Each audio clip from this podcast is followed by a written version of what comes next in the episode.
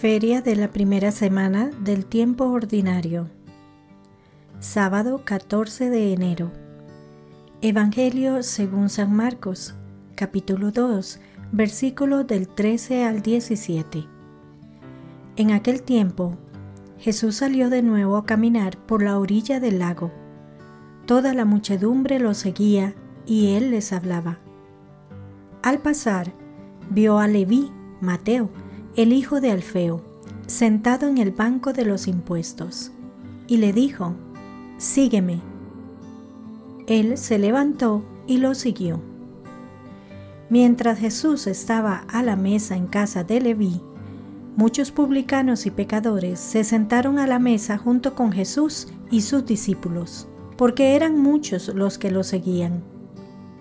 Entonces unos escribas de la secta de los fariseos Viéndolo comer con los pecadores y publicanos, preguntaron a sus discípulos, ¿por qué su maestro come y bebe en compañía de publicanos y pecadores?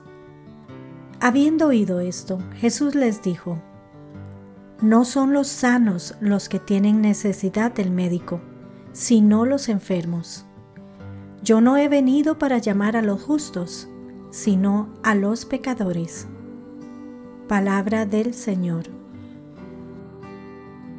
Gloria a ti, Señor Jesús. Reflexión. Jesús ha venido a salvarnos por voluntad de Dios Padre.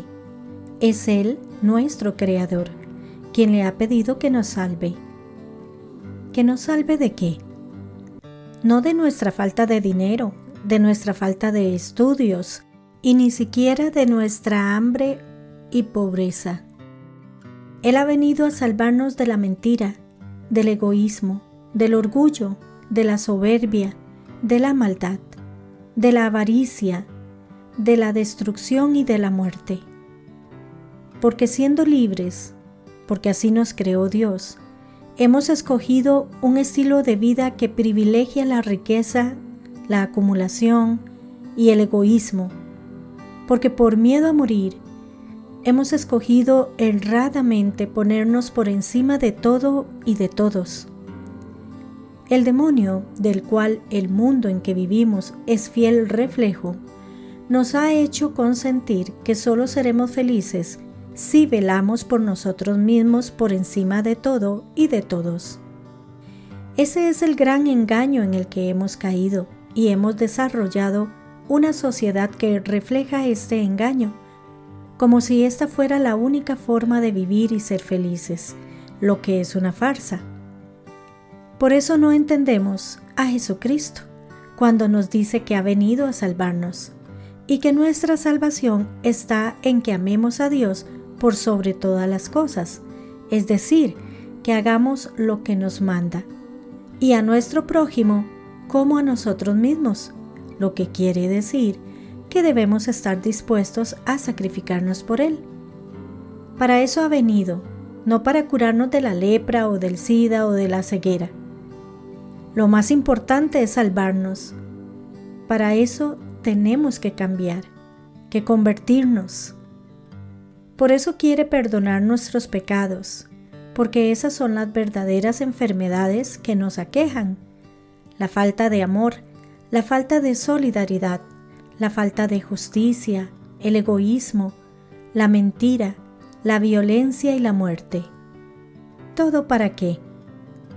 Para quedarnos con lo que no nos corresponde aún a costa de la vida de nuestros hermanos, calculando que de este modo prolongaremos nuestras vidas y alcanzaremos la felicidad, lo que desde luego no es cierto, tal como nos lo enseña Jesucristo.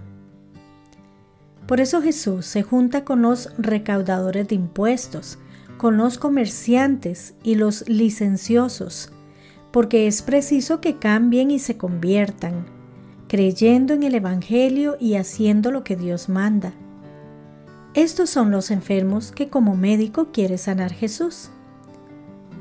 En buena cuenta es toda nuestra sociedad la que necesita ser cambiada, pero especialmente quienes la lideran y conducen por el camino equivocado del dinero y el egoísmo. Estas son las principales enfermedades que debemos derrotar y lo haremos juntos, como comunidad de amor, con Cristo a la cabeza. Oremos. Padre Santo, que día tras día dejemos que sea tu voluntad la que prime y que en vez de hacer tantos planes para alcanzar el éxito profesional y económico, lo hagamos para servirte y servir a nuestros hermanos. Amén. Que Dios les bendiga y les proteja.